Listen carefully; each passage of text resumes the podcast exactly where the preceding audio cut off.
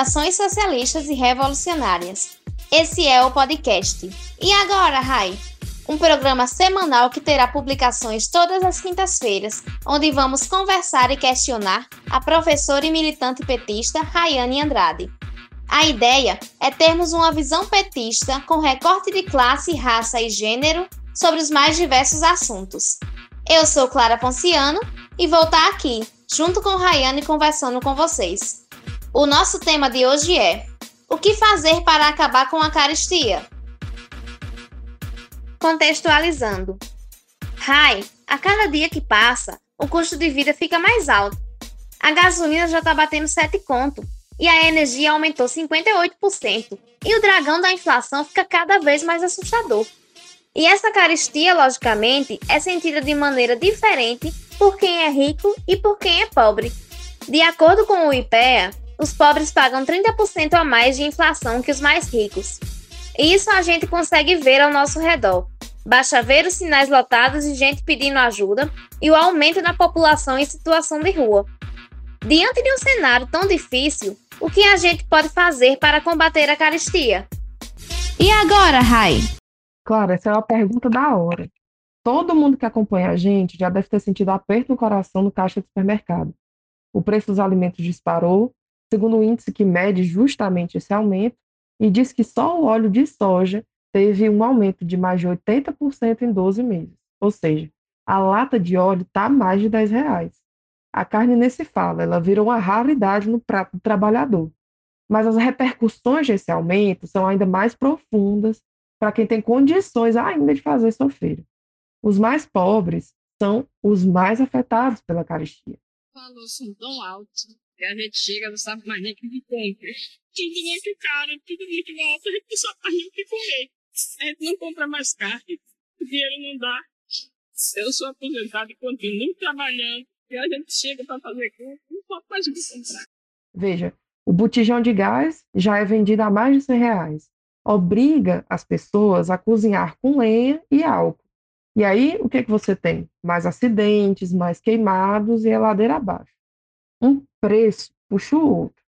Se o combustível sobe, o frete sobe e tudo sobe junto. Nem mais motorista de Uber as pessoas estão conseguindo ser, porque já não compensa e estão tendo que pagar para trabalhar. E é importante dizer, no caso da gasolina, que o ICMS do Rio Grande do Norte continua exatamente o mesmo. O que mudou em 2016 foi a política de preços da Petrobras. O petróleo agora tem um preço lá de fora e em dólar, e com o dólar nas alturas, isso é repassado também aqui para dentro. Tem uma frase do Marighella que resume muito bem o que a gente está vivendo. Dizia o comunista que, abre aspas, a passagem subiu, o leite acabou, a criança morreu, a carne sumiu, o IPM prendeu, o DOPS torturou, o deputado cedeu, a linha dura vetou, a censura proibiu, o governo entregou, o desemprego cresceu, a carestia aumentou, o Nordeste encolheu, o país resvalou. É o retrato escrito de 2021. As três crianças negras de Belfort Roxo continuam desaparecidas, Galo foi mantido preso ilegalmente por sua atividade política, a tortura continua presente como política de segurança, a bancada ruralista segue consumindo o país, os filmes são censurados pelo Ministério da Cultura e seguimos com 14 milhões de desempregados e outros milhares de desalentados. E no meio disso tudo, Clara, tem uma pandemia que já levou mais de meio milhão de brasileiros embora. É um cenário que só pode ser definido como barbárie. Mas quais as razões para isso tudo que a gente sente no bolso? Bom, Clara, as razões são várias. A primeira delas é aquela que é a origem de todos os males o capitalismo patriarcal e racista. Olha só, quando você transforma tudo em mercadoria, a comida, por exemplo, não é vista como um elemento fundamental para a vida e que, por sermos humanos, deveríamos ter acesso direto à alimentação.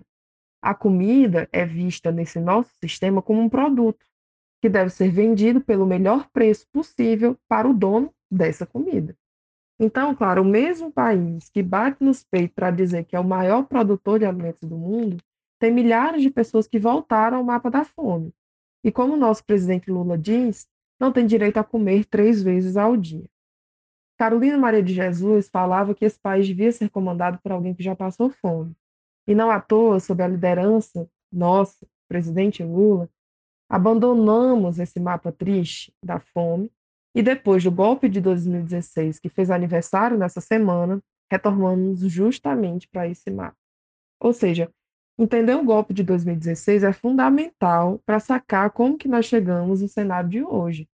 A Dilma foi retirada da presidência, pois nossa política colocava a defesa dos trabalhadores como central.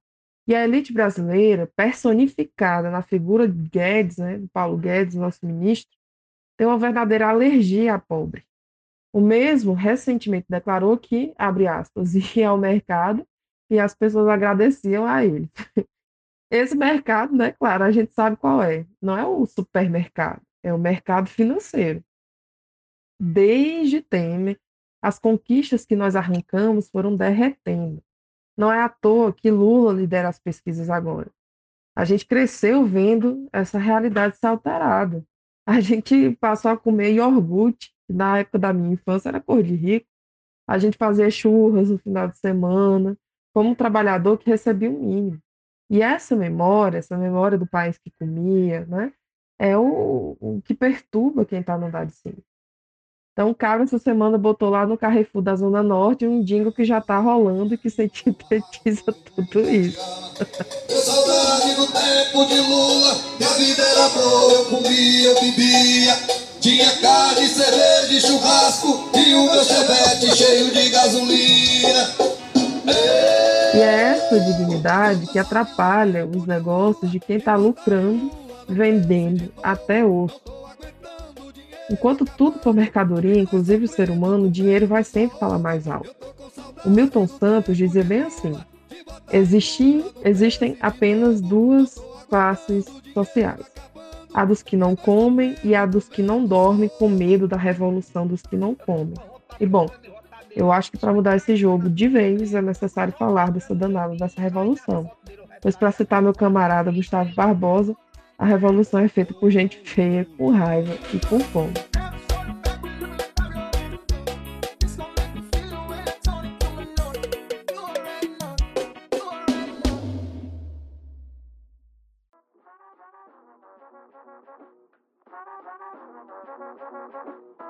Hi.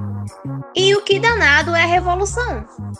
E para responder essa pergunta, só com o quequeísmo da semana, que é revolução. Desde o século XVII, essa palavra significa todo o movimento de rompimento radical com as estruturas econômicas, sociais, políticas e tecnológicas de determinada sociedade. Por isso que a gente fala de algumas revoluções famosas, como a Revolução Francesa, que pôs abaixo o Estado antigo.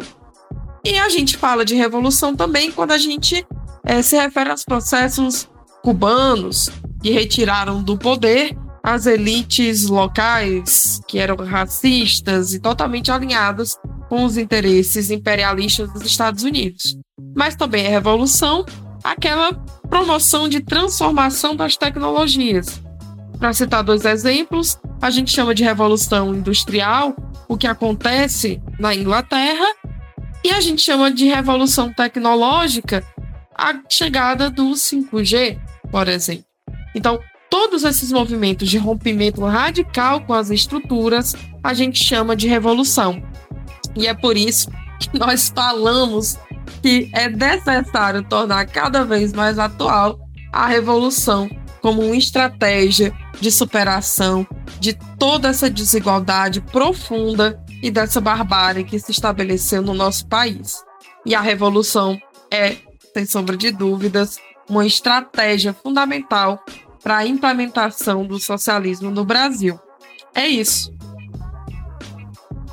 Então é isso, companheirada. Esse foi e o Agora High, disponível no Spotify todas as quintas-feiras. Até a próxima quinta. Valeu!